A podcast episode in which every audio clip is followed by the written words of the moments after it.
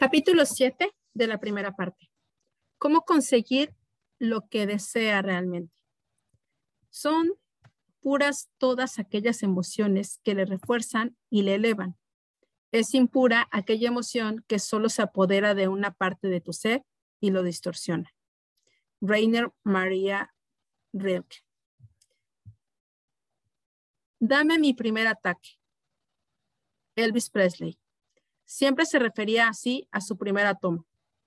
Contemplando un extraño ritual diario diseñado para lograr que el rey del hotel Rompecorazones pudiera conciliar el sueño después de una agotadora actuación por la noche, el ayudante de Elvis abría el primer sobre y le entregaba lo habitual, una amplia variedad de barbitúricos de todos los colores. Amital, carbrital, nembutal y seconal, de Valium y Placidil.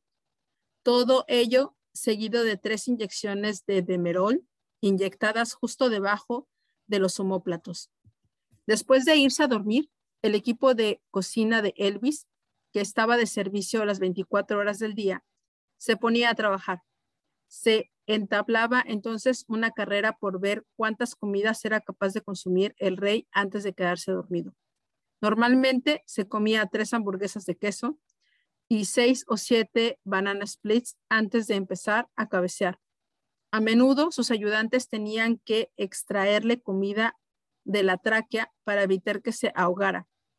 Luego Elvis dormía unas cuatro horas antes de agitarse de nuevo. Se sentía tan mareado que tenía que llevárselo, llevarlo hasta el cuarto de baño, donde hacía su segunda petición, tironeando febrilmente de la camisa de su ayudante.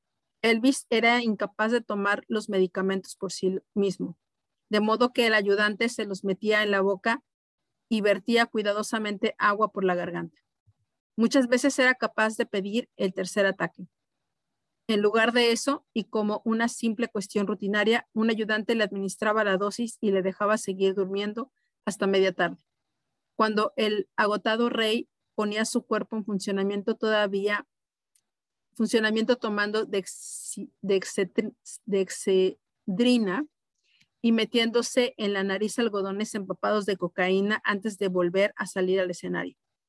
El día de su muerte, Elvis permaneció lúcido y reservó todos los ataques para una última dosis fatal.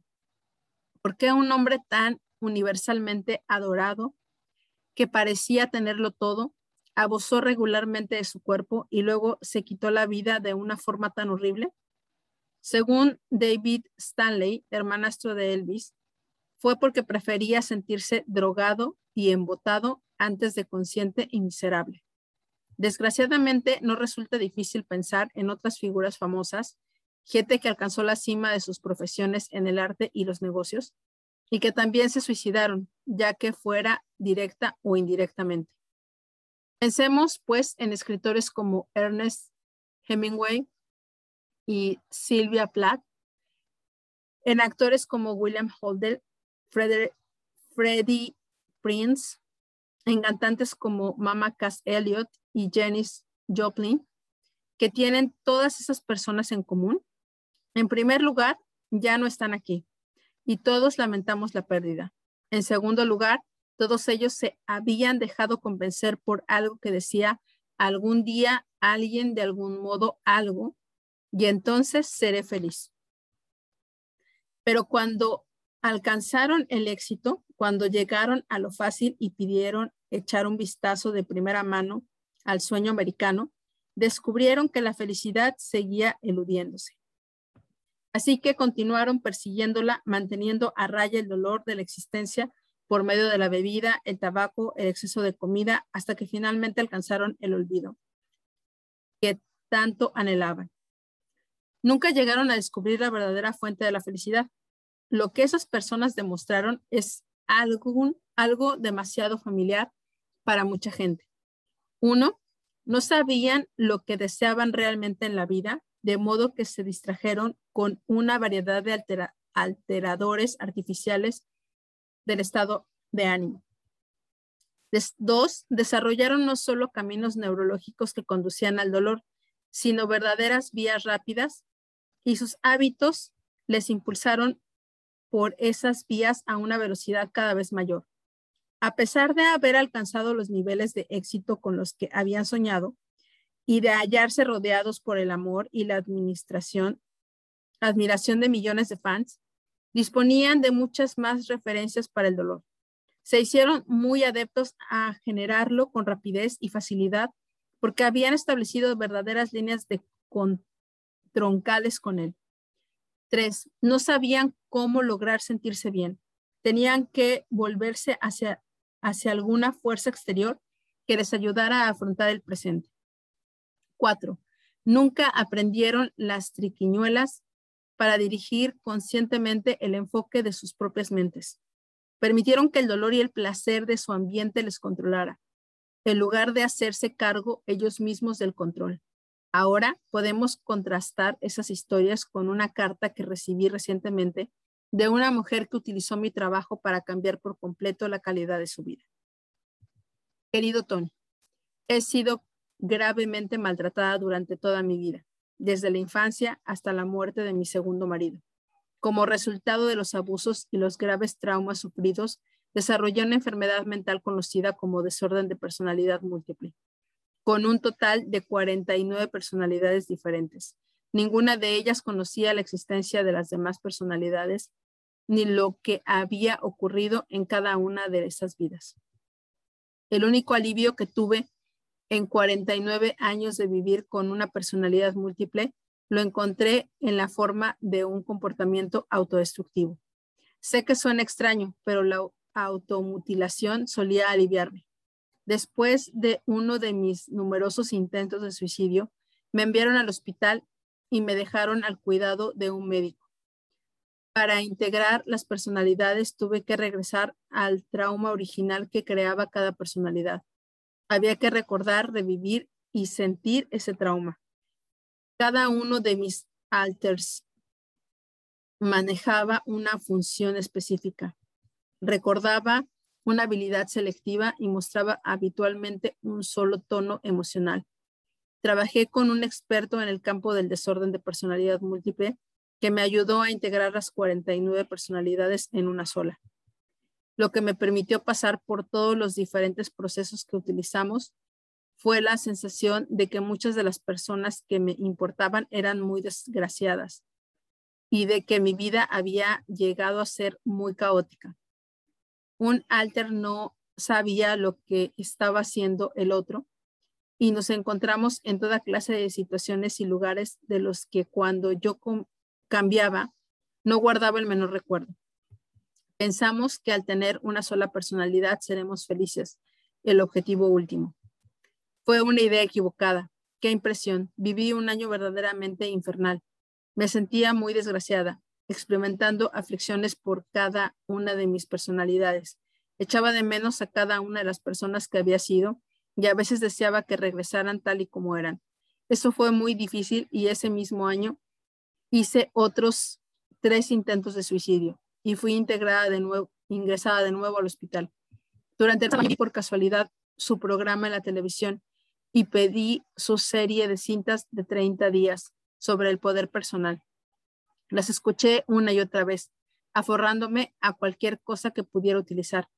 El progreso se produjo cuando empecé a escuchar sus charlas mensuales sobre el poder, cómo ser humano individual, aprendí cosas de usted que nunca había aprendido como múltiple. Aprendí por primera vez en 50 años que la felicidad procede de nuestro propio interior. Ahora, como ser humano individual, tengo los recuerdos de los, de los horrores que tuvieron que soportar cada una de las 49 que fui antes. Y cuando esos recuerdos acuden a mi memoria, puedo afrontarlos. Y si se me hacen insoportables, puedo cambiar mi punto de enfoque como me ha enseñado usted, sin hacerlo de una forma disociativa, como había hecho antes. Ya no tengo que ponerme en ningún trance amnésico y cambiar para ser otra persona. Voy aprendiendo más y más sobre mí misma y a vivir como un ser humano individual. Sé que tengo un largo camino por recorrer y mucho que explorar, Estoy seleccionando mis objetivos y planificando cómo llegar hasta ahí. Por el momento he empezado a perder peso y he planeado alcanzar mi objetivo para Navidad, un buen regalo para mí misma. También sé ahora que quisiera tener una relación saludable y no abusiva con un hombre. Antes de mi ingreso en el hospital, trabajaba para la IBM y dirigía cuatro empresas. En la actualidad llevo adelante una nueva empresa y disfruto del incremento de ventas que he sido capaz de alcanzar desde que salí del hospital. Empiezo a conocer a mis hijos y nietos, pero lo más importante de todo es que empiezo a conocerme a mí misma. Sinceramente, Elizabeth Pietzrak. ¿Qué es lo que desea? Pregúntese qué es lo que desea realmente en la vida. ¿Desea un matrimonio lleno de amor? el respeto de sus hijos, mucho dinero, coches rápidos, un negocio excitante, una casa en la colina. Desea bajar por el mundo, visitar puertos exóticos, ver con sus propios ojos monumentos históricos. Desea que la hidrolaten millones de personas como músico de rock o una celebridad con su estrella en Hollywood Broadway Boulevard. Desea dejar su huella para la prosperidad como el inventor de la máquina para viajar por el tiempo, desea trabajar con la Madre Teresa para salvar al mundo o adoptar un papel activo para ejercer un impacto notable en el medio ambiente, sea cual fuese su deseo o anhelo, quizá deba preguntarse, ¿por qué deseo estas cosas? Por ejemplo, ¿verdad que desea buenos coches porque anhela la sensación de logro y prestigio? que cree le proporcionarán? ¿Por qué hace tener una gran vida familiar? ¿Es porque cree que le aportará una sensación de amor, intimidad, conexión o calor? ¿Quiere salvar el mundo debido a sus sentimientos de contribución y para establecer la diferencia que está convencido que le aportará? En resumen, ¿acaso no es cierto que lo que desea realmente es cambiar la forma en que se siente? Todo ello se reduce al hecho de que desea esas cosas o resultados porque los considera un medio para obtener ciertas sensaciones, emociones o estados que quisiera alcanzar. Cuando alguien le besa, ¿qué le hace sentir bien en ese momento? ¿Es acaso el tejido húmedo en contacto con su propio tejido húmedo lo que pone en marcha esa sensación? Pues claro que no. Si eso fuera cierto, besar a su perro le volvería loco. Todas nuestras emociones no son más que una ráfaga de tormentas bioquímicas en nuestro cerebro y podemos encenderlas en cualquier momento. Pero antes tenemos que aprender a hacerlo, hacernos cargo de su control de una forma consciente en lugar de vivir en una reacción continua. La mayoría de nuestras respuestas emocionales son respuestas aprendidas del entorno. Hemos imitado deliberadamente algunas de ellas y hemos pasado por encima de otras. El ser consciente de estos factores constituye el fundamento de la comprensión del poder del Estado. No cabe la menor duda de que todo aquello que hacemos lo hacemos para evitar el dolor y obtener placer. Pero podemos cambiar en un instante aquello que creemos nos conducirá al placer o al dolor, redirigiendo nuestro enfoque y cambiando nuestros estados mental, emocional, psicológicos, como ya dije en el tercer capítulo de Poder sin Límites. En un estado puede definirse como la suma de millones de procesos neurológicos que ocurren dentro de nosotros, como la suma total de nuestra experiencia en cualquier momento dado. La mayoría de nuestros estados se, suceden sin ninguna dirección consciente por nuestra parte. Veamos algo y respondemos a ello entrando en un estado. Puede tratarse de un estado recursivo o útil o de un estado sin recursos ilimitado, pero la mayoría de nosotros no hacemos gran cosa para controlarlo. ¿Se ha sentido alguna vez incapaz de recordar el nombre de un amigo? ¿O de cómo deletrear una palabra difícil como casa? ¿Cómo es que no fue capaz de hacerlo? Sin duda alguna conocía la respuesta. ¿Acaso es estúpido? No, eso se debe a que se encontraba en un estado estúpido. La diferencia entre actuar mal y de una forma brillante no se basa en su habilidad, sino en el estado en que se encuentra su mente y o cuerpo en un momento dado. Puede, puede usted estar dotado del valor y la determinación de una Marva Collins, de la gracia y el donaire de Fred Astaire, de la fuerza y resistencia de un Nolan Ryan, de la compasión y el intelecto de un Albert Einstein. Pero si se sumerge continuamente en estados negativos, jamás cumplirá esa promesa de excelencia. No obstante, si conoce el secreto para acceder a su estado más recursivos, puede obrar verdaderas maravillas. El estado en que se encuentra en cualquier momento dado determina sus percepciones de la realidad y por lo tanto sus decisiones y comportamientos. En otras palabras, su comportamiento no es el resultado de su habilidad, sino del estado en que se encuentra en ese momento. Para cambiar su habilidad, cambie su estado. Para abrir la multitud de recursos que dispone, sitúese en el estado lleno de recursos y en una perspectiva activa y observe cómo se producen los milagros. ¿Cómo podemos cambiar entonces nuestros propios estados emocionales? Piense en sus estados como en algo que funciona de modo similar a un aparato de televisión. Para tener un color vívido y brillante con un sonido increíble, necesita enchufarlo y encenderlo. Encender su fisiología es como proporcionar al aparato la electricidad que necesita para funcionar. Si no dispone de corriente, no obtendrá imagen ni sonido, solo una pantalla en blanco. Por la misma razón, si no se enciende utilizando todo su cuerpo, es decir, su fisiología, es posible que sea incapaz incluso de deletrear una palabra tan sencilla como casa.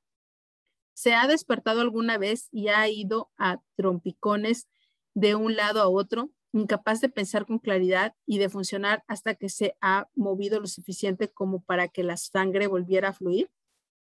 Una vez aclarada la estática, una vez que se ha encendido, las ideas empiezan a fluir. Si se encuentra en un estado erróneo, no lo va a conseguir ninguna repetición, aun cuando haya obtenido las ideas correctas.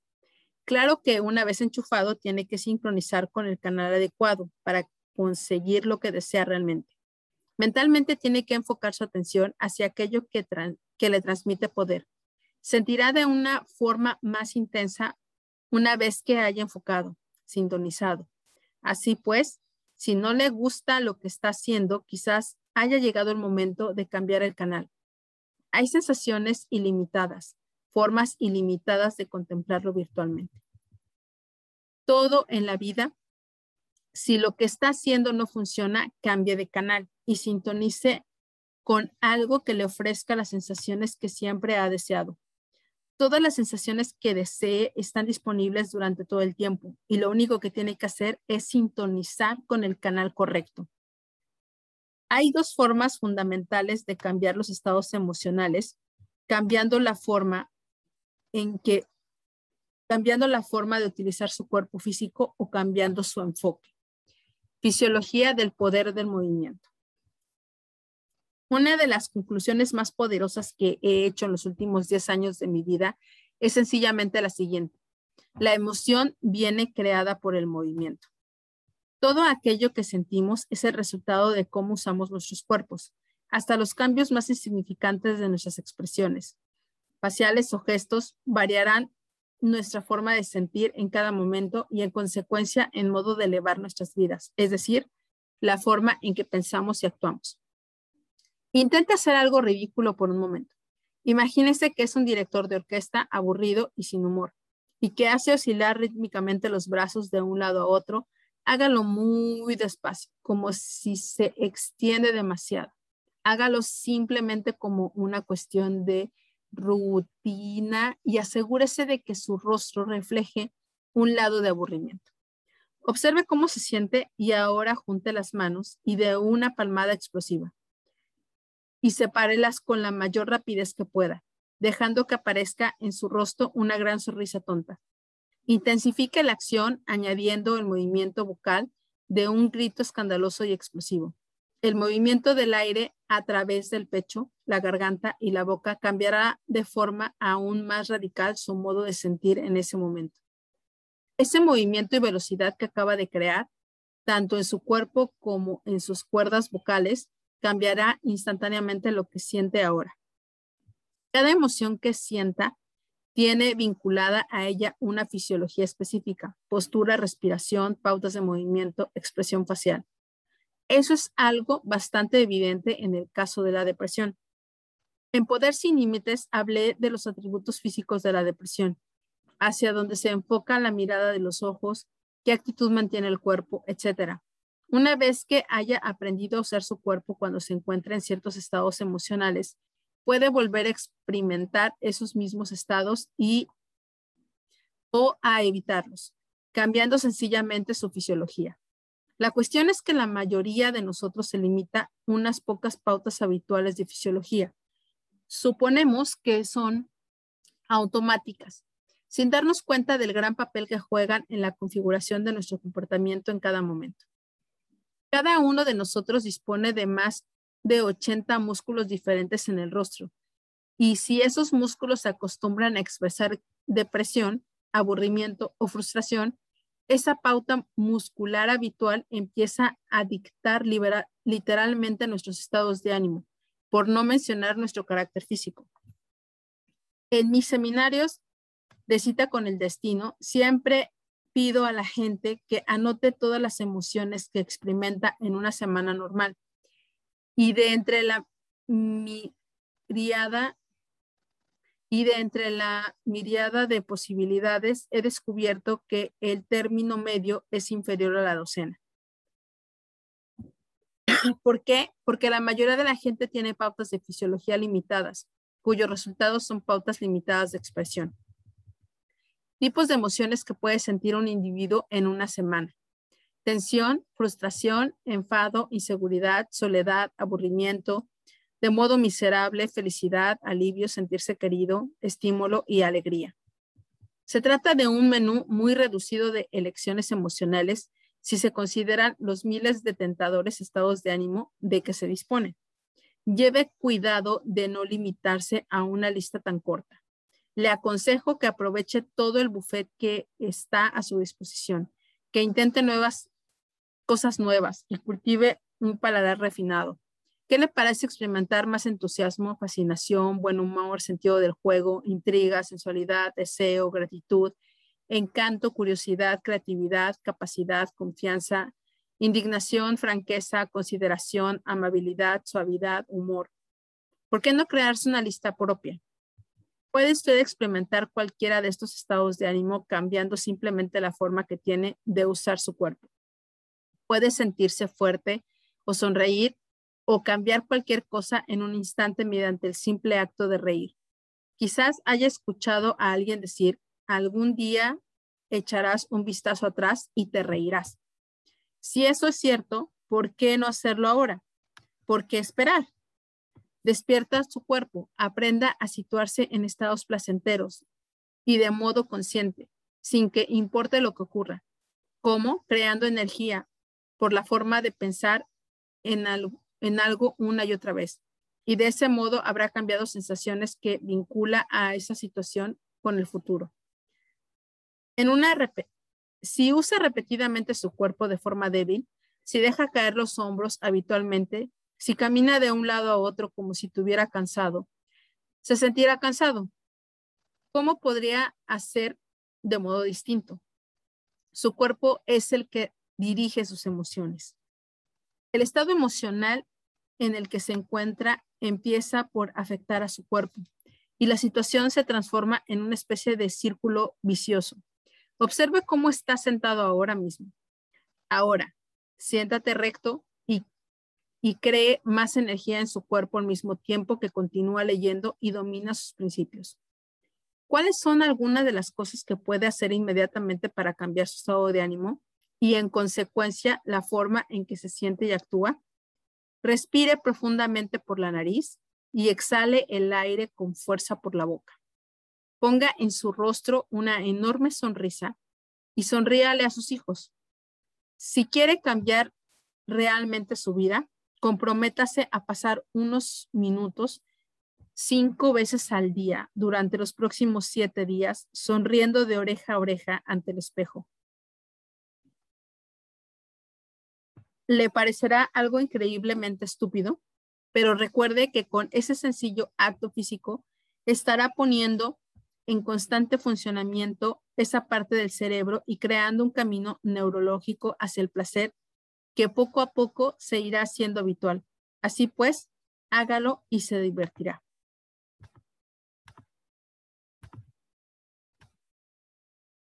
Mejor todavía, póngase a brincar.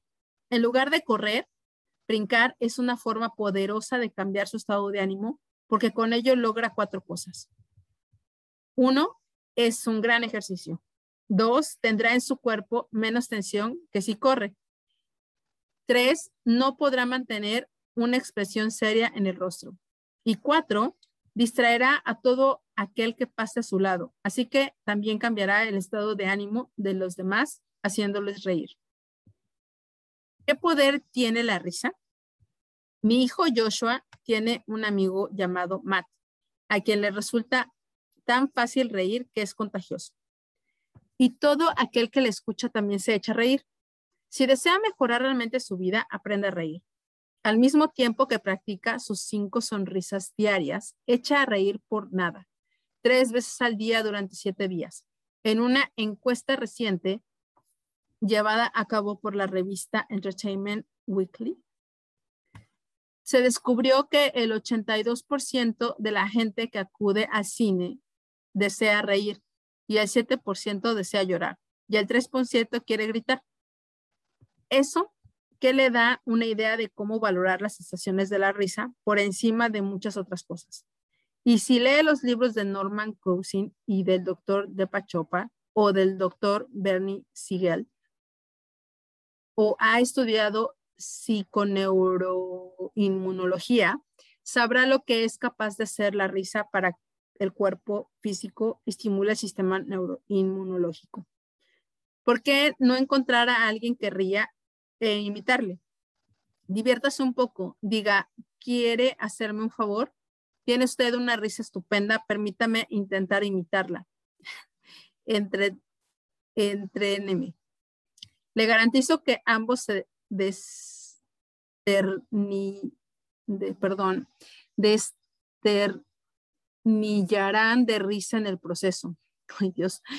Respire como respira esa persona, adopte su postura y sus movimientos corporales, utilice las mismas expresiones faciales y emita los mismos sonidos. Al principio se sentirá estúpido, pero al cabo de un rato irá entrenando en el asunto y los dos terminarán por reír histéricamente porque parecen tontos.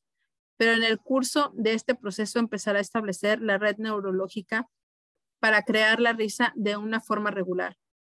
Al hacerla una y otra vez, descubrirá que le resulta muy fácil reír y además se divertirá mucho. Sabemos demasiado y sentimos muy poco. Al menos sentimos muy poco de esas emociones creativas de las que surge una buena vida. Ventran Russell. Cualquiera puede seguir sintiéndose bien si ya se siente bien antes o si está metido en un rollo. No se necesita gran cosa para, para conseguirlo, pero la verdadera clave en la vida consiste en lograr sentirse bien cuando uno no se siente así y cuando ni siquiera se desea sentirse así. Sepa que eso es algo que puede hacer instantáneamente utilizando su cuerpo como una herramienta para cambiar su estado de ánimo. Una vez que identifica la fisiología que va unida a un estado de ánimo, puede utilizarla para crear a voluntad los estados de ánimo que desee. Hace años trabajé con John Denver, un hombre que me impresiona no solo por su habilidad musical, sino también por su personalidad privada, se halla en absoluta concordancia con su imagen pública. La razón por la que alcanzó el éxito está muy clara. Es un hombre increíblemente cálido y atento con los demás. Trabajé con él porque estaba experimentando con su habilidad de escritor. Identificamos las veces en que escribía sus mejores canciones y descubrimos que su inspiración surgía cuando hacía algo físico. Habitualmente se le ocurría una canción entera después de haber bajado esquiando una montaña, volando en su jet o planeando o conduciendo su coche deportivo a gran velocidad. En general, la velocidad siempre andaba implicada en el proceso y la adrenalina física corría por sus venas. Junto con la experiencia de observar la belleza del paisaje, todo lo cual formaba una parte importante de su estrategia creativa. En aquella época estaba frustrado en algún aspecto de su vida y no participaba en la misma e intensa actividad exterior. Al llevar a cabo este cambio y regresar a una fuerte actividad fisiológica, pudo restaurar de inmediato la certidumbre y el flujo de su creatividad. Usted y yo tenemos la capacidad para realizar cambios como este en cualquier momento. Al cambiar nuestra fisiología, cambiamos nuestro nivel de realización. Nuestra capacidad siempre está presente y lo que tenemos que hacer es situarnos en estados de ánimo en los que sea accesible. Así pues, la clave para el éxito consiste en crear pautas de movimiento que creen confianza, una sensación de fortaleza, flexibilidad para poder personal y diversión. Debemos darnos cuenta de que el estancamiento procede de la falta de movimiento. Se imagina a una persona anciana, alguien que ya no, sale mucho. Envejecer no es una cuestión de edad, sino de falta de movimiento. Y la falta de movimiento total es la muerte. Si observa usted a los niños caminar por una acera después de la lluvia y ven un charco delante de ellos, ¿qué cree que harán cuando lleguen al charco? Saltarán sobre él, le echarán a reír, salpicarán a su alrededor y se la pasarán bien.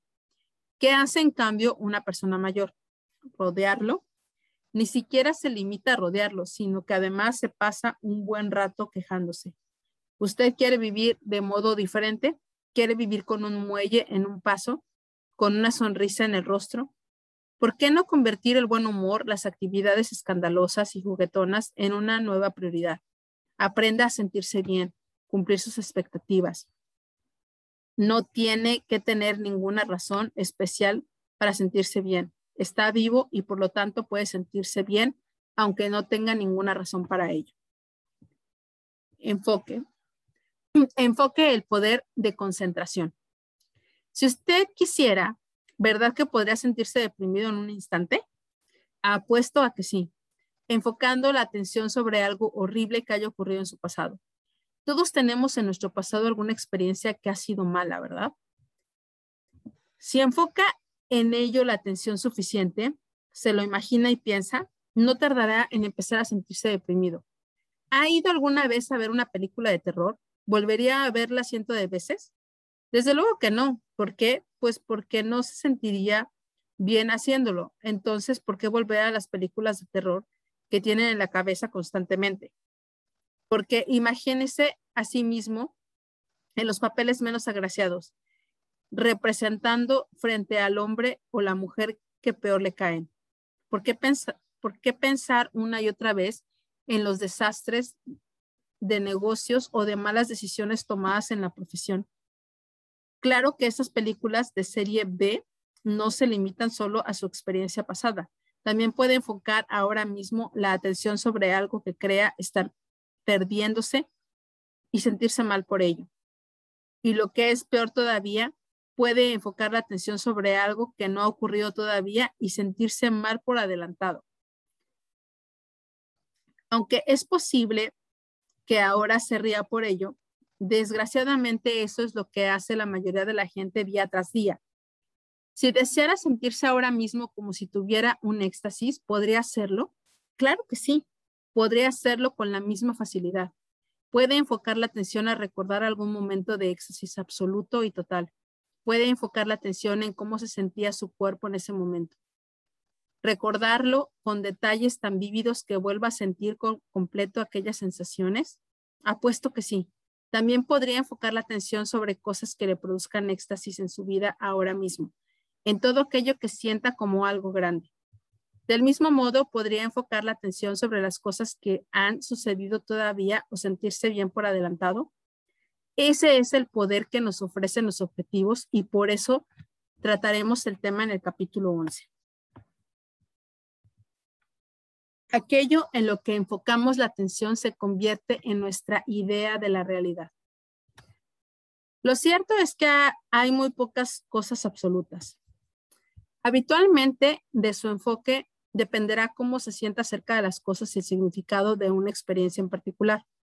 Elizabeth, la mujer con un desorden de personalidad múltiple, había vivido constantemente sumida en el dolor. Su vía de escape consistió en crear una nueva personalidad para cada incidente que debía manejar emocionalmente. Eso le permitía cambiar su enfoque viendo el problema a través de los ojos de alguien más. Sin embargo, tras la integración de sus personalidades, siguió experimentando dolor.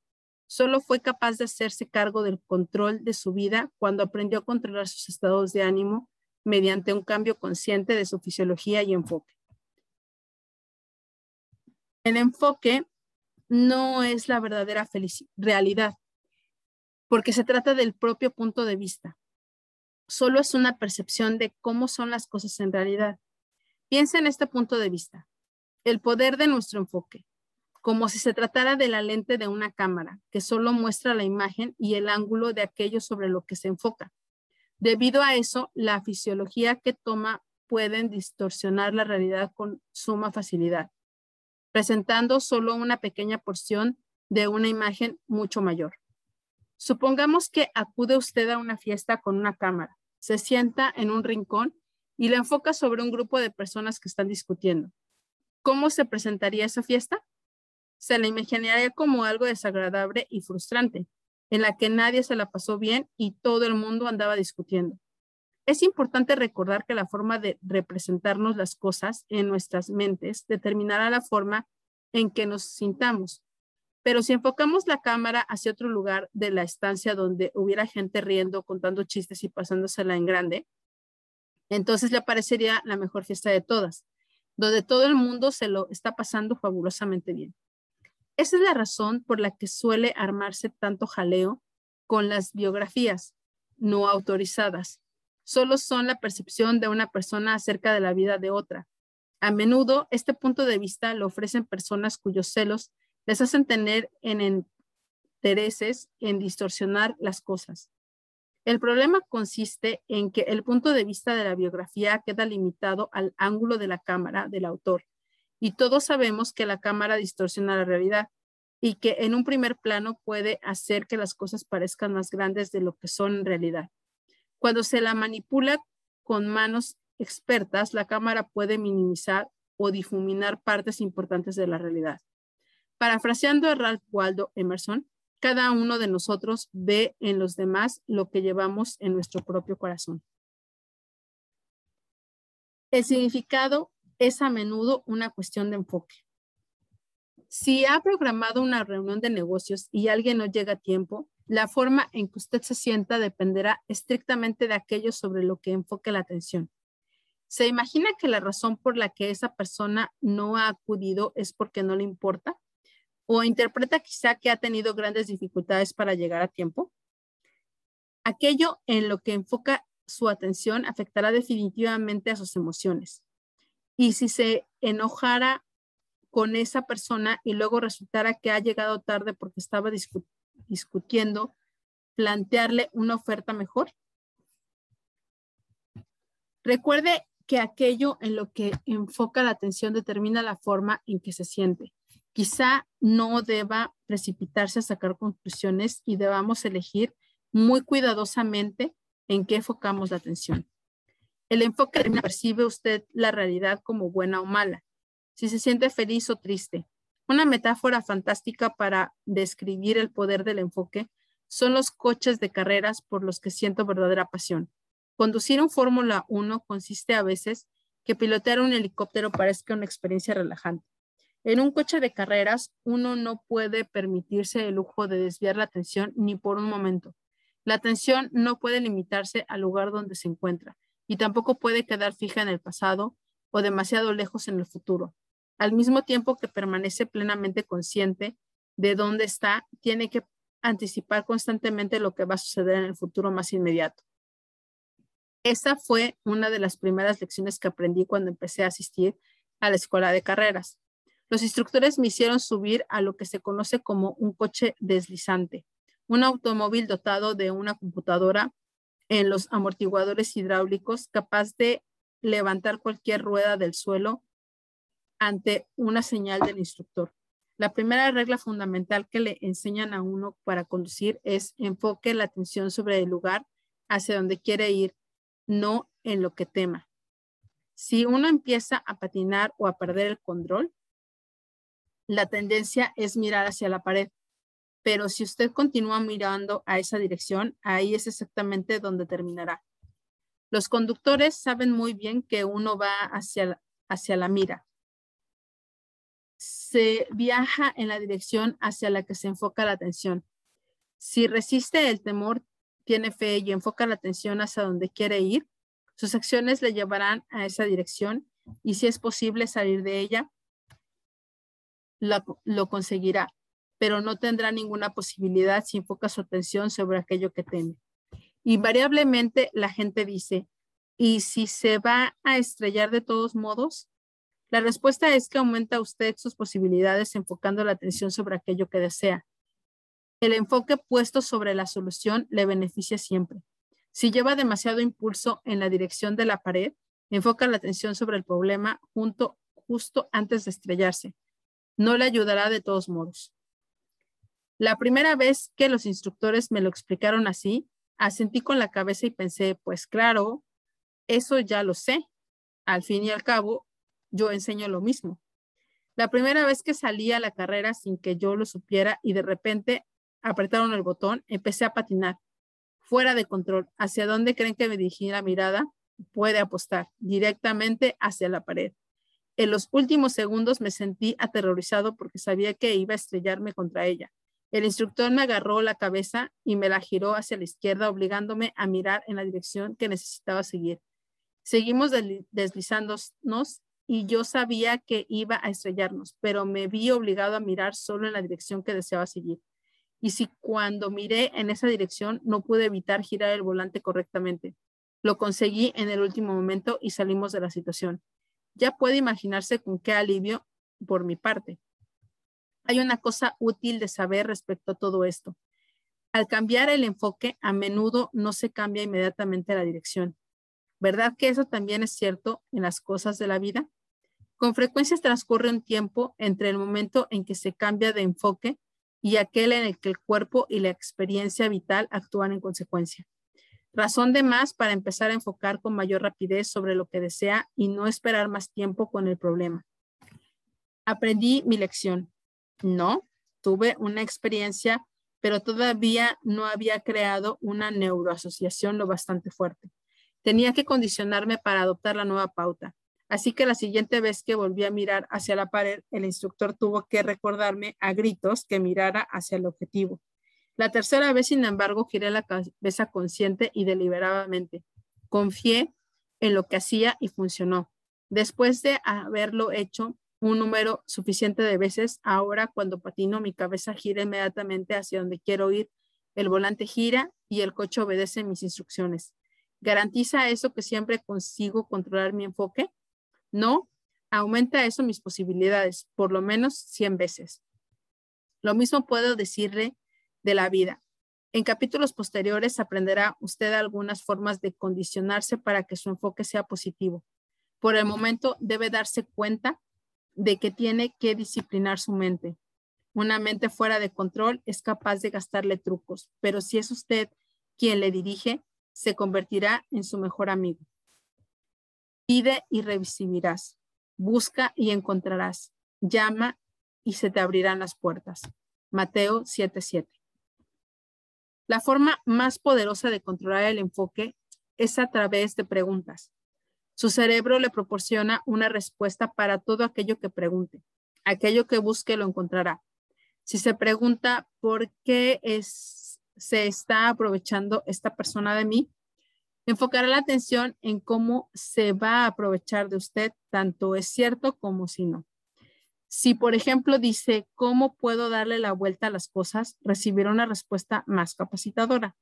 Las preguntas constituyen una herramienta tan poderosa para cambiar su vida que he reservado el siguiente capítulo para hablar exclusivamente de ellas.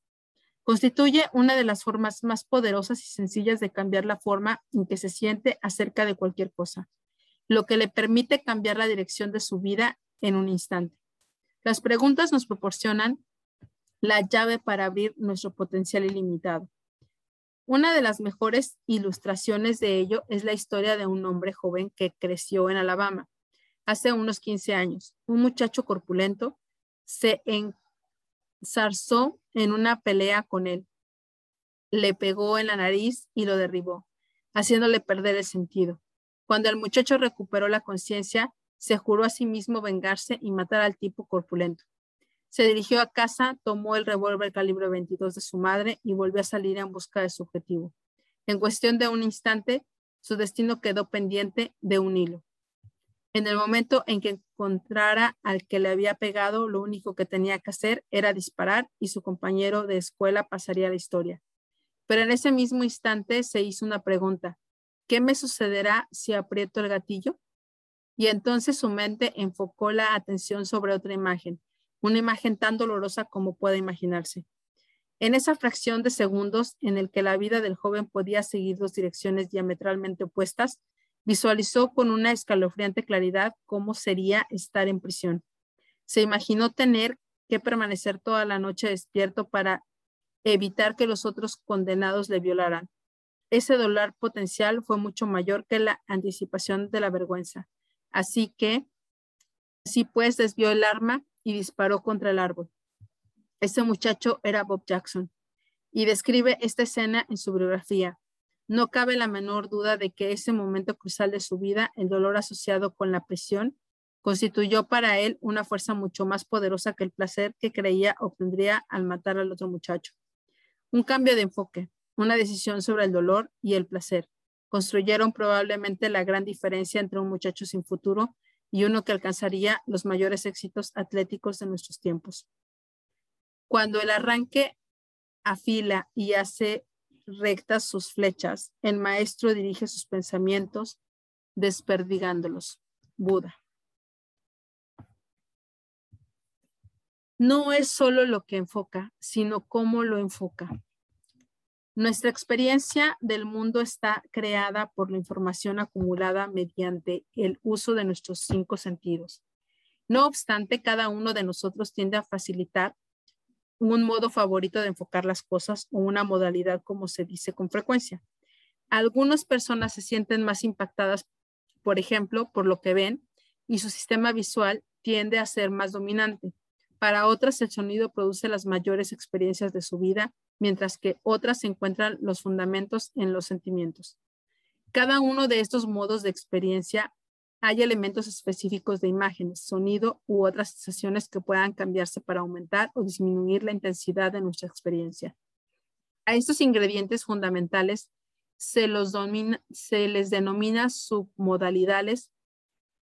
Para un análisis más detallado de las submodalidades, véase Poder Sin Límites capítulo 6 y 8.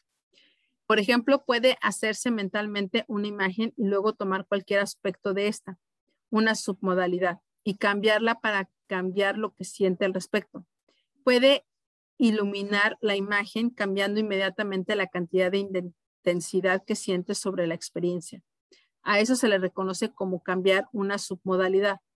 El mayor experto en submodalidades quizás sea Richard Blander, cofundador de la programación neurolingüística.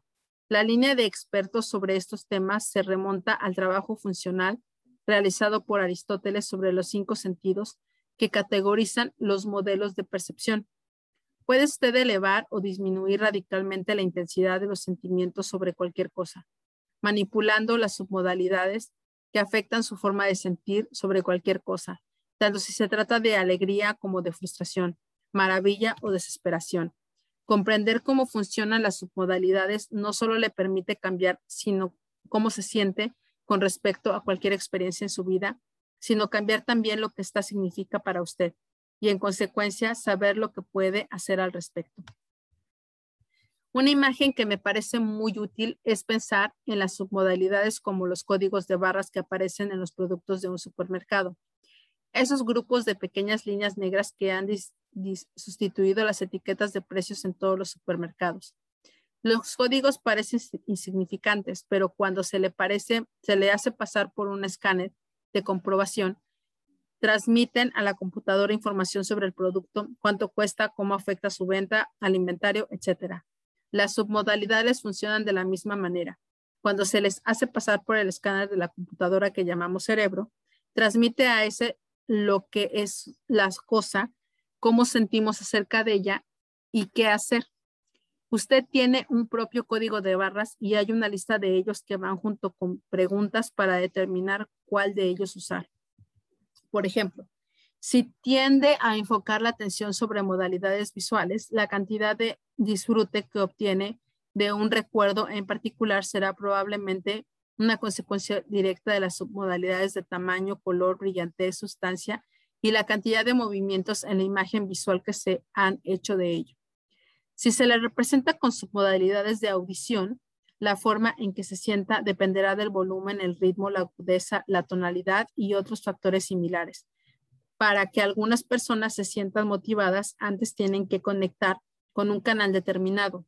Si su canal favorito es visual, enfocar la atención sobre los elementos visuales de una situación les proporciona más intensidad emocional al respecto. Para otras personas funcionarán mejor los canales de audición y los kinestésicos, y para otras personas la mejor estrategia funciona como una cerradura de combinación. Primero se encuentra la combinación de la cerradura visual, luego de la auditiva y después de la kinestésica. Estos tres elementos tienen que estar alineados en un lugar correcto y siguiendo el orden adecuado para que se abra la caja fuerte. Una vez sea consciente de eso, se dará cuenta de que en su lenguaje cotidiano las personas utilizan constantemente palabras para comunicar ese sistema, en qué submodalidades están sintonizadas. Escucha las formas que tienen de describir su experiencia y tómelas literalmente. Por ejemplo, en las últimas frases he utilizado los términos conectadas y escuche, por lo que se trata claramente de ejemplos auditivos. ¿Cuántas veces he escuchado decir a alguien, no me imagino haciendo esto? Le están comunicando cuál es el problema. Si se ha, si se ha imaginado haciéndolo, se encontrará en un estado de ánimo en el que se sentirán como si se pudieran haber que ocurriera. Es posible que alguien le haya dicho alguna vez, está sacando las cosas de quicio. Si usted se siente realmente enojado, es posible que tenga razón. Es posible que tome la imagen de su mente y las haga mucho más grande de lo que son, lo que tiende a intensificar la experiencia. Si alguien dice, eso me resulta muy pesado, puede ayudarle consintiendo que se sienta más ligero con respecto a la situación y que ese modo logrará que se sienta. En un estado de ánimo mucho mejor para afrontarla, si alguien dice, os voy a, os voy a destemplar, tiene que conseguir que la persona vuelva a templarse para que pueda cambiar de estado de ánimo. Expresiones comunes basadas en submodalidades visuales. Eso me ha iluminado el día. Eso sitúa las cosas en una mejor perspectiva. Eso es una prioridad máxima.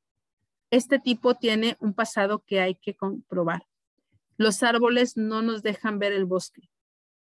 No hago más que encontrarme de frente con este problema. Submodalidades auditivas. Siempre ando dándome la tabara, tabarra por eso. El problema me grita, te escucho claro y fuerte. Todo lo que estamos haciendo se detuvo en un chirrido. Ese tipo es realmente excéntrico. Eso suena muy bien. Submodalidades kinésicas.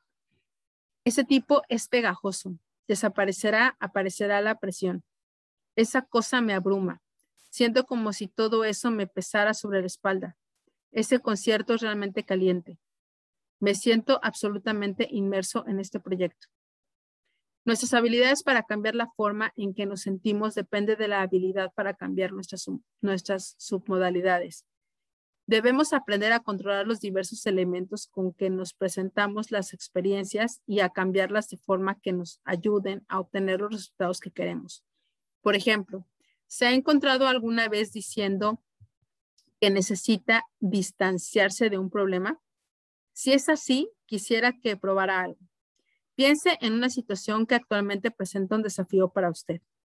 Hágase una imagen de esa situación en su mente y luego imagínese que la empuja alejándola más y más de sí mismo. Sitúese por encima de ella y mírela desde arriba con una nueva perspectiva. ¿Qué sucede con esa intensidad emocional? La mayoría de la gente suele disminuir. ¿Qué ocurre si la imagen se hace más confusa y pequeña?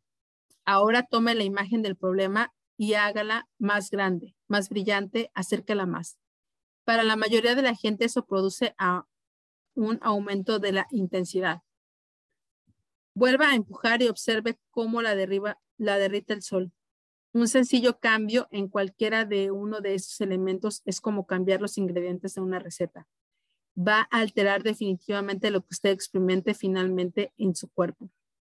Aunque en poder sin límites ya hablé en profundidad de las submodalidades, aquí vuelvo a revisar el tema porque quiero asegurarme que comprende usted esa distinción se trata de algo crítico para comprender buena parte del trabajo que llevaremos a cabo en este libro. Recuerde que la forma en que se sienta sobre las cosas cambiará instantáneamente mediante un cambio de submodalidades. Por ejemplo, piense en algo que ocurrió ayer. Imagínese esa experiencia por un momento. Tome la imagen en su memoria y sitúela detrás de usted. Poco a poco empújela hacia atrás hasta que se encuentre a kilómetros de distancia no sea más de un punto diminuto y difuso en la oscuridad. Tiene ahora la impresión de que eso ocurrió ayer o hace mucho tiempo. Si el recuerdo es bueno, recupérelo. En caso contrario, déjelo donde está ahora. ¿Quién necesita enfocar la memoria sobre eso? En contraste, seguro que ha tenido en su vida algunas experiencias increíblemente maravillosas. Piense ahora mismo en una de ellas, una que ocurrió hace mucho tiempo. Recuerde la imagen con esa experiencia. Tráigala hacia adelante. Sitúela delante de sí. Hágala más grande, más brillante y llena de color. Conviértala en una imagen tridimensional. Entre en su cuerpo tal y como era antes y luego siéntala esa experiencia ahora mismo como si estuviera ahí. ¿Tiene la, tiene la sensación de que eso ocurrió hace mucho tiempo o es quizá algo de lo que está disfrutando ahora mismo? ¿Cómo ve? Hasta su experiencia del tiempo puede cambiar gracias al cambio de las submodalidades. Cree su, por, su propio anteproyecto. Descubrir sus propias submodalidades constituye un proceso divertido. Quizá quiera hacerlo por su propia cuenta, aunque es posible que se divierta más haciéndolo con otra persona. Eso le ayudará a ser más exacto. Y si esta otra persona está leyendo también este libro, tendrá mucho de qué hablar al respecto y dispondrá de una nueva o nuevo compañero en su compromiso por alcanzar el dominio personal. Y ahora, muy rápidamente, piense en una época en su vida en la que haya tenido una experiencia muy agradable y haga lo siguiente. Valore su sensación agradable según una escuela del 0 al 100, en el que el 0 no representa ningún disfrute y el 100 el máximo disfrute que tenga que pueda haber experimentado. Digamos que hace usted una valoración de 80 en esa escala de intensidad emocional.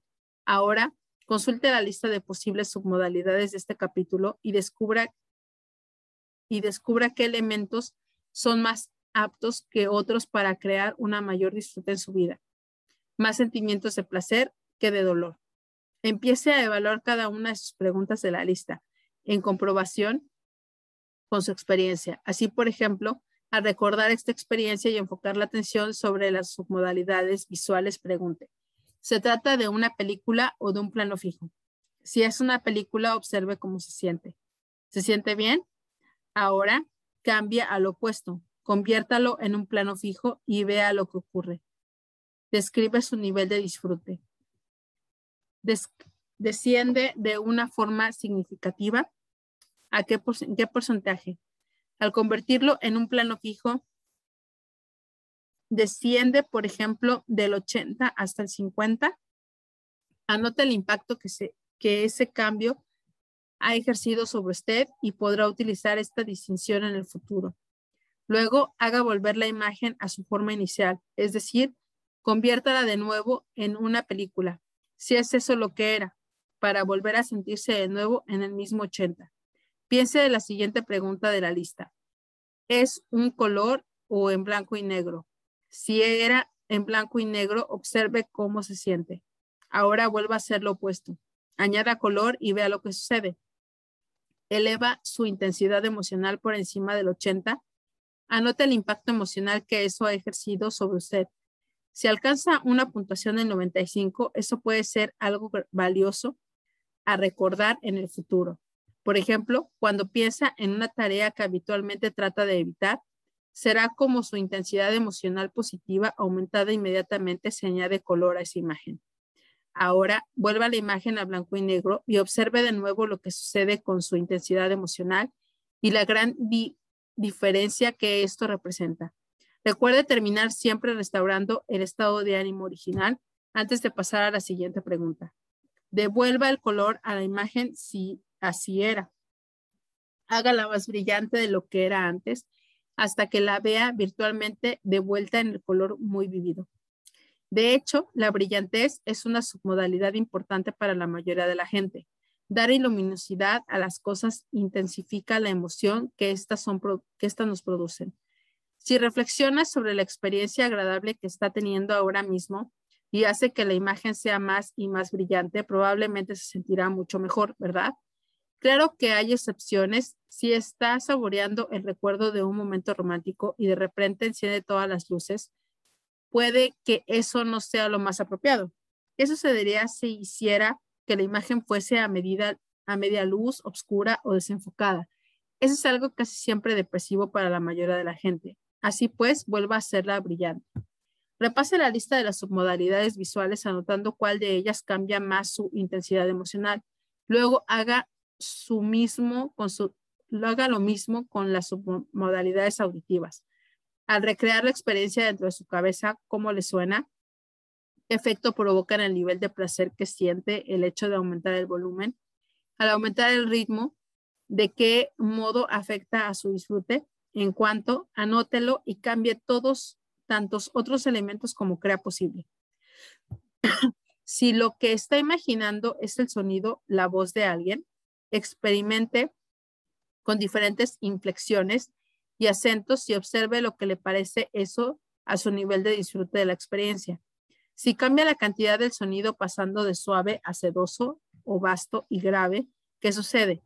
Recuerde terminar restaurando los sonidos a su forma auditiva original, de modo que todas las cualidades continúen produciendo placer. Lista de posibles submodalidades. Visual, película, foto fija. Es una película o un encuadre fijo. Blanco y negro. Es color o blanco y negro. Derecha, izquierda, centro. Es la imagen a la derecha, a la izquierda o en el centro. Arriba, medio, abajo. Esta es la imagen arriba, en medio o abajo. Brillante, difusa, oscura. Es la imagen brillante, difusa o oscura. Tamaño es la imagen del tamaño natural, mayor o menor. Proximidad. ¿Cómo de cerca está la imagen de usted? Rápido, medio, lento. La velocidad de la imagen es rápida, media o lenta. Enfoque específico. ¿Algún elemento concreto enfocado consistentemente? En la imagen, ¿está usted en la imagen o mirándola a distancia? Encuadre panorama. ¿Tiene la imagen un encuadre o es panorámica? 3D, 2D. Es la imagen tridimensional o, bidimensional. Color particular. ¿Hay algún color que le impacte más que otros? Punto de vista. La está mirando desde arriba, desde un lado, etcétera. Inductor espectral. ¿Hay algo que introduzca sentimientos fuertes? Auditivo. Él, yo, otros. ¿Se está diciendo algo a sí mismo o escuchando a los otros? Contenido, ¿qué dice o escuchas específicamente? ¿Cómo se siente? ¿Cómo se dice o lo escucha? Volumen, ¿es muy ruidoso? Tonalidad, ¿cuál es la tonalidad? Ritmo, ¿con qué rapidez se dice? Localización, ¿de dónde procede el sonido? Armonía, cacofonía, ¿está el sonido en armonía o es cacofónico? Irregular, regular. ¿Es el sonido regular o irregular? Inflexión. ¿Hay alguna inflexión en la voz? Ciertas palabras. Se enfatizan ciertas palabras. Duración. ¿Cuánto dura el sonido? Singularidad. ¿Qué hay de singularidad en el sonido? inductor especial. ¿Hay algo que induzca sentimientos fuertes? Kinestésico. Cambio de temperatura. ¿Hubo algún cambio de temperatura? Caliente, frío. Cambio de textura. ¿Hubo un cambio de textura? Vasto o suave. Rígido o flexible. ¿Es rígido o flexible? Vibración. ¿Hay vibración? Presión. ¿Hubo algún aumento o disminución de la presión? Localización de la presión. ¿Dónde se localiza la presión? Tensión, relajación. ¿Hubo un momento en la tensión o relajación? Movimiento, dirección, velocidad. ¿Hubo movimiento? En tal caso, ¿cuáles eran la dirección y la velocidad? Respiración. Calidad de la respiración. Peso. ¿Es algo pesado o ligero? ¿Dónde empezaba, terminaba. Establece indeterminante con los sentimientos estables o intermitentes. Tamaño, cambio de figura. ¿Ha cambiado de tamaño o de figura? Dirección. Los sentimientos llegaban al cuerpo o salían de este. Inductor especial. ¿Hay algo que induzca sentimientos fuertes? Finalmente, enfoque la atención sobre las submodalidades kinestésicas. Al recordar esta experiencia agradable, cómo se, cómo se intensifica o disminuye su placer, si cambia los diversos elementos kinestésicos, si aumenta la temperatura, se siente más cómodo o le hace eso subirse por las paredes. Enfoque la atención sobre su respiración. ¿Dónde está usted respirando? Si cambia la calidad de su respiración pasando de rápida y superficial a larga y profunda, ¿cómo afecta eso a la calidad de su experiencia? Observe estas diferencias y anótelas. ¿Qué sucede con la textura de la imagen? Juegue con ella. Cámbiala de suave a algodonosa o húmeda y pegajosa. Al pasar por una por uno de estos cambios, cómo se siente su cuerpo. Anótelo. Una vez que haya experimentado con toda la lista de submodalidades, vuelva al principio y ajustelo. Haga que vuelva a surgir la imagen más agradable. Hágala lo bastante real como para rodearla con sus manos, apretarla y sacarle todo el jugo. Al hacer esos ejercicios le dará cuenta rápidamente de que algunas de estas submodalidades son mucho más poderosas que otras para usted. Todos nosotros estamos constituidos de formas diferentes y tenemos nuestras formas preferidas de representarnos nuestras propias experiencias. Lo que acaba de hacer es producir un anteproyecto en el que se refleja solo, solo está constituido su cerebro. Consérvelo y úselo. Algún día le vendrá muy bien y quizás ese día sea hoy mismo. A saber cuáles son las submodalidades que le inducen, sabrá cómo cambiar sus emociones positivas y disminuir sus emociones negativas. Por ejemplo, si sabe que transformar algo en más grande y brillante y acercándolo mucho le produce una tremenda insatisfacción de su emoción, puede sentirse motivado para hacer algo cambiando esta imagen para que, para que concuerde con sus criterios. También sabrá cómo evitar que sus problemas sean grandes, brillantes y estén demasiado cercanos, ya que en tal caso también intensificará sus emociones negativas. Sabrá cómo salir de un estado de ánimo limitador y entrar a otro que esté lleno de energía y de transmitir la poder.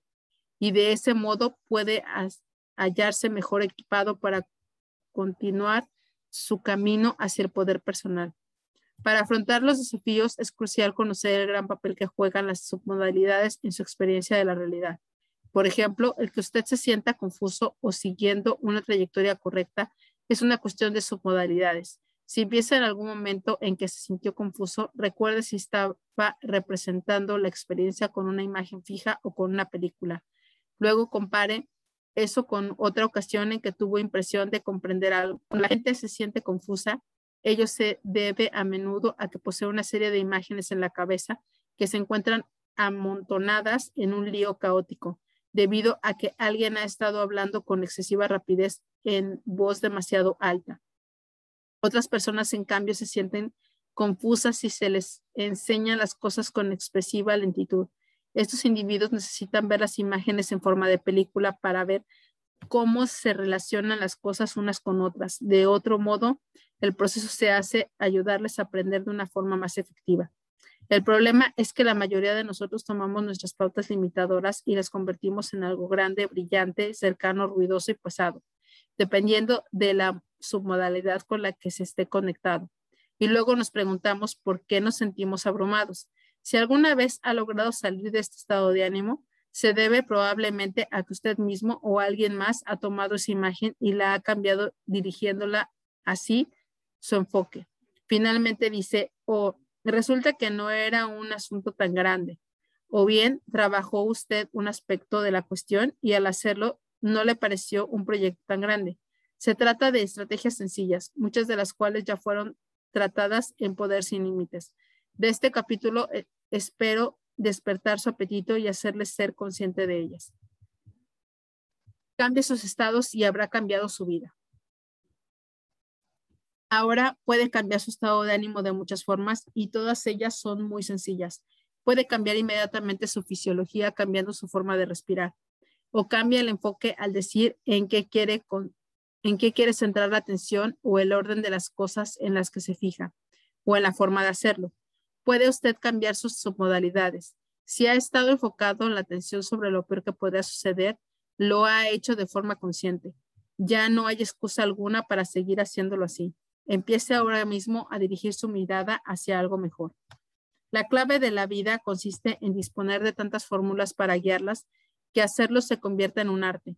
El desafío que se le plantea a la mayoría de la gente es que solo conoce unas pocas formas de cambiar su estado de ánimo. Come en exceso, bebe demasiado, duerme mucho, va de compras, toma drogas, nada de lo cual nos confiere más poder. Ante, antes, al contrario, todo eso tiene sobre nosotros consecuencias devastadoras y trágicas. El mayor de los problemas es que muchas de estas consecuencias son acumulativas, de modo que ni siquiera nos damos cuenta del problema hasta que ya es demasiado tarde. Eso fue lo que le sucedió a Elvis Presley y desgraciadamente es lo mismo que le está sucediendo cada día a mucha otra gente. Imagínese una rana desgraciada a la que se le mete en un puchero para ser hervida a fuego lento hasta morir. Si se le hubiera dejado caer en un puchero de agua hirviendo, la conmoción del calor le habría hecho saltar inmediatamente hacia atrás, pero con un calor que solo va aumentando gradualmente, ni siquiera se da cuenta de que está en peligro, hasta que ya es demasiado tarde para salir. El viaje hacia las cataratas de Niágara se inicia cuando no se controlan los estados de ánimo, porque si no se controlan tampoco podrá controlar su comportamiento. Si hay cosas que necesitaba llevar a cabo, pero no lograba motivarse lo suficiente, dése cuenta de que no se encuentra usted en el estado de ánimo apropiado. Eso, sin embargo, no es una excusa, sino una orden. Es la orden de hacer lo que sea necesario para cambiar su estado de ánimo, ya sea variando su fisiología o su enfoque. En un momento determinado me situé en un estado de ánimo en el que me sentía presionado a escribir mi libro no fue ningún milagro que me pareciera imposible. Entonces tuve que encontrar una forma de cambiar mi estado de ánimo. De no haberlo hecho así, no estaría usted leyendo esto. Tenía que encontrarme en un estado de creatividad, de excitación. Si quiere usted seguir una dieta, el dejarse arrastrar a un estado de terror, de temor, preocupación o frustración no le va a ayudar en nada. Tiene que encontrarse en un estado de determinación si es que quiere alcanzar el éxito. Si desea realizar mejor su trabajo, debe darse cuenta de que la inteligencia es a menudo un factor del estado. Personas que supuestamente tienen una capacidad limitada son capaces de relacionarse, relacionar y aumentar su nivel de compresión si adoptan un nuevo estado de ánimo. Así lo he demostrado muchas veces con personas disléxicas. Aunque la dislexia es una función de nuestras facultades visuales, también lo es nuestro estado mentales y emocionales. Las personas disléxicas no invierten las letras o las palabras cada vez que escriben o leen algo. Es posible que lo hagan la mayoría de las veces, pero no todas. La diferencia existe entre los momentos en que son capaces de leer claramente y aquellos otros en que invierten las letras procede del estado de ánimo en que se encuentran. Si cambia usted su estado, habrá cambiado inmediatamente su nivel de actuación. Cualquiera que sea disléxico o que tenga que enfrentarse a algún otro desafío basado en su estado emocional, puede utilizar estas estrategias para dar la vuelta a las cosas. Como quiera que el movimiento puede cambiar de inmediato, nuestro estado de ánimo tiene sentido crear muchas formas de hacerlo en un solo movimiento singular y en un instante Una de las cosas que cambiaron mi vida de una forma radical fue algo que aprendí por primera vez hace años. En Canadá descubrí a un hombre que se dedicaba a partir madera utilizando técnicas de karate. En lugar de pasarse un año y medio o dos aprendiendo la técnica sin entrenamiento en artes marciales, me dediqué a descubrir en qué enfocaba la atención, cómo lo hacía, la brillantez y todo lo demás. Cuáles eran sus creencias y cuál era su estrategia física, es decir, cómo utilizaba específicamente su cuerpo para partir la madera. Practiqué una y otra vez sus movimientos físicos, haciéndolos idénticos y con una tremenda intensidad emocional, enviando a mi cerebro profundas sensaciones de certidumbre. Mientras tanto, mi instructor me entrenaba en mis movimientos. Bam, partí un trozo de madera, luego dos, luego tres, cuatro. ¿Qué había hecho para conseguirlo? Uno, elevé mis criterios e hice que el hecho de partir madera se convirtiera en una obligación para mí algo que antes había aceptado como una limitación. Dos, cambié mi creencia limitada, limitadora en cuanto a mi habilidad para hacer esto, cambiando para ello mi estado emocional que pasó a ser certidumbre. Y tres, imité una estrategia efectiva para provocar el resultado. Este acto transformó mi sentido del poder y de la certidumbre a través de todo mi cuerpo. Empecé a utilizar este, este mismo sentido de certidumbre para partir madera y lo dediqué a lograr otras cosas que nunca había pensado que pudiera hacer. Y gracias a eso dejé atrás con facilidad mis vacilaciones y algunos de mis temores. A lo largo de mis años continué usando y reforzando las sensaciones y al cabo de unos pocos años empecé a enseñarle a otras personas, incluso a niños, a niñas de 11 y 12 años, demostrándoles cómo aumentar su autoestima y ofreciéndoles una experiencia que ellos no creían posible. Finalmente empecé a utilizar esto como parte de mis seminarios de poder ilimitado, basados en cintas de videos dirigidos por las personas que habían establecido una franquicia conmigo. Por nuestros asesores en desarrollo personal repartidos por todo el mundo, esas personas admiten y participantes y en 30 minutos o menos consiguen que superen sus temores y aprendan a progresar a través de cualquier cosa que lo detengan en su vida. Después de haber partido la madera, aprenden a usar esa experiencia para aprender una sensación de certidumbre que es necesaria para conseguir cualquier cosa que desean alcanzar en la vida. Siempre resulta fascinante observar a un hombre corpulento, convencido de que puede hacerlo para la siempre fuerza brutal, pero que fracasa, y luego ver a una mujer que tiene la mitad de su tamaño y tono muscular y que rompe la madera en un instante, porque está segura de su fisiología. La experiencia no es lo que sucede a un hombre, sino lo que ese hombre hace con lo que le sucede. Aldous Huxley. Debe darse cuenta de que tiene que tomar un control consciente sobre el funcionamiento de su propia mente y tiene que hacerlo deliberadamente, ya que de otro modo se va a encontrar a merced de aquello que sucede a su alrededor. La primera habilidad que debe dominar consiste en ser capaz de cambiar su estado de ánimo instantáneamente, sin que importe la circunstancia ni lo asustado o frustrado que se sienta. Esa es una de las habilidades fundamentales que la gente desarrolla en mis seminarios. Aprende a cambiar rápidamente su estado de ánimo y pasa de tener miedo y saber que no puede hacer algo a saber que puede hacerlo y es capaz de emprender una acción efectiva.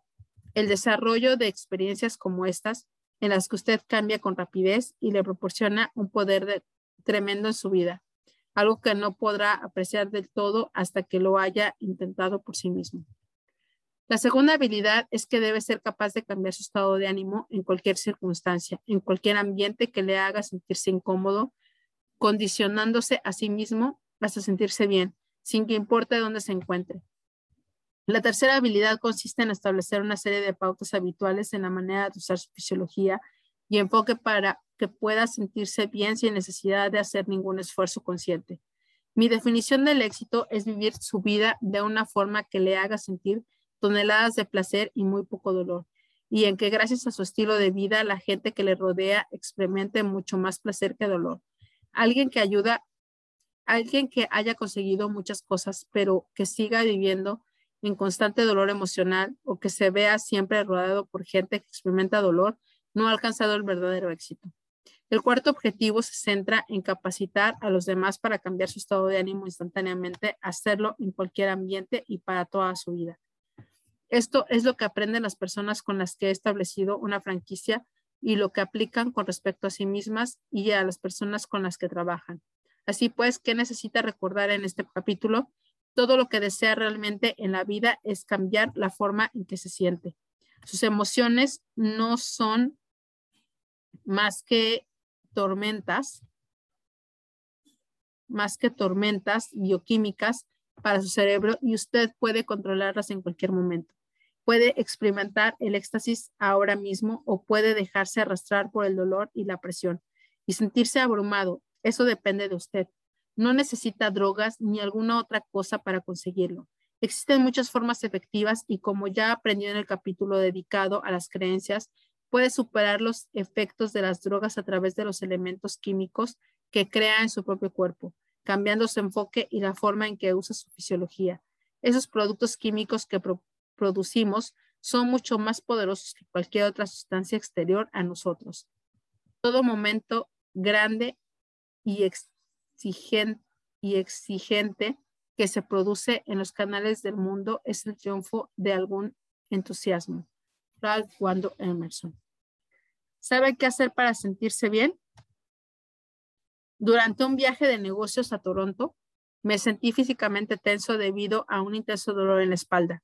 Cuando el avión se disponía a aterrizar, empecé a pensar en lo que necesitaba hacer en cuanto llegara al hotel.